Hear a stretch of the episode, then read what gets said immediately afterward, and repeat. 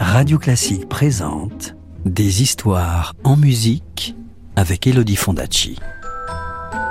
Des histoires, des histoires, des histoires. Est-ce que je peux avoir une histoire, s'il te plaît, de me raconter une histoire? Encore une histoire? Bon, d'accord. Tu te souviens que Franz était tombé amoureux de Coppelia. Il délaissait sa fiancée. Mais Swanhilda ne l'entendait pas de cette oreille. Elle s'était introduite dans l'atelier de Coppelius pour dire deux mots à sa rivale. Eh bien, voici ce qui arriva. Chapitre 4 L'atelier Il faisait très sombre dans l'atelier de Coppelius. Dans l'obscurité, Swanhilda s'avança avec précaution et elle s'immobilisa pétrifiée. Mais ce n'était qu'un pot de peinture qu'elle avait fait tomber. Le cœur battant, Swanhilda attendit un instant.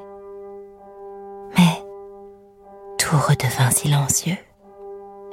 On n'entendait que le tic-tac ininterrompu des horloges.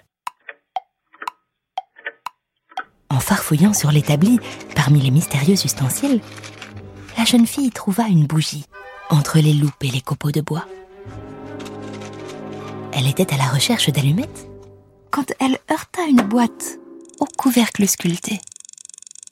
Il y eut un déclic et une toute petite danseuse pas plus grande qu'un pouce apparut dans la boîte à musique, vêtue d'un jupon de tulle, et vint faire trois pirouettes et trois entrechats.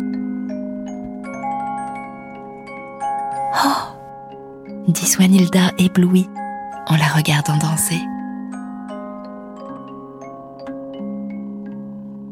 Quand la musique se tut, la jeune fille frotta l'allumette et, dans la lumière dansante de la flamme, elle regarda autour d'elle. Oh, que de splendeur Il y avait sur un guéridon une cage remplie de petits oiseaux de bois qui battaient des ailes et qui pépiaient comme des vrais. Il y avait une marionnette en forme de pierrot qui tenait un accordéon. Et juste à côté, un manège haut comme trois pommes où tournaient des chevaux miniatures. Swanhilda, émerveillée, courait de jouet en jouet, regardait les horloges, s'amusait des coucous, remontait les mécanismes. Loin dans une alcôve, elle remarqua un automate de la taille d'un petit garçon.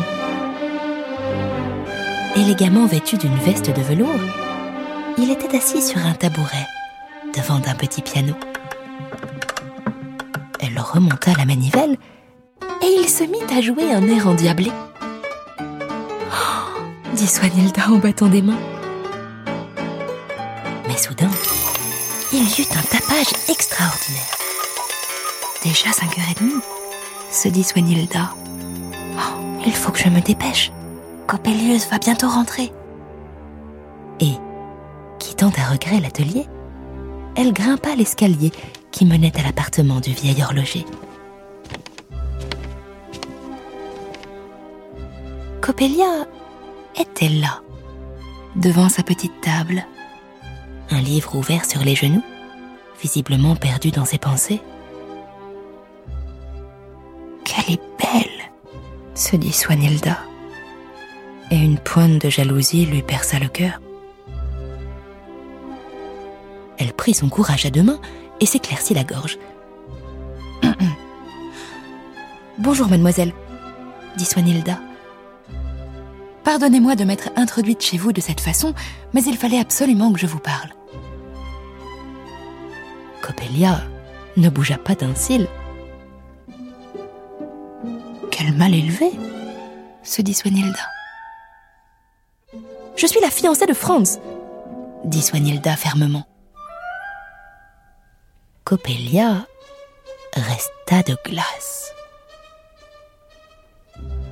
Swanhilda se fâcha tout rouge. Mais quelle prétentieuse Elle se prend pour une grande dame. Et elle s'approcha de Coppelia dont les yeux étaient étrangement fixes. De fille se dit Swanilda. On dirait qu'elle dort les yeux ouverts. Mademoiselle répéta Swanilda. Et elle toucha le bras de Coppelia. Ah elle sursauta. Il était froid comme de la glace. En un éclair, Swanilda comprit tout. Vous n'êtes qu'une poupée, s'écria-t-elle. Et elle se mit à rire aux éclats, en pensant à ce bêta de Franz qui était tombé amoureux d'une simple poupée de bois. Mais soudain, on entendit la clé tourner dans la serrure.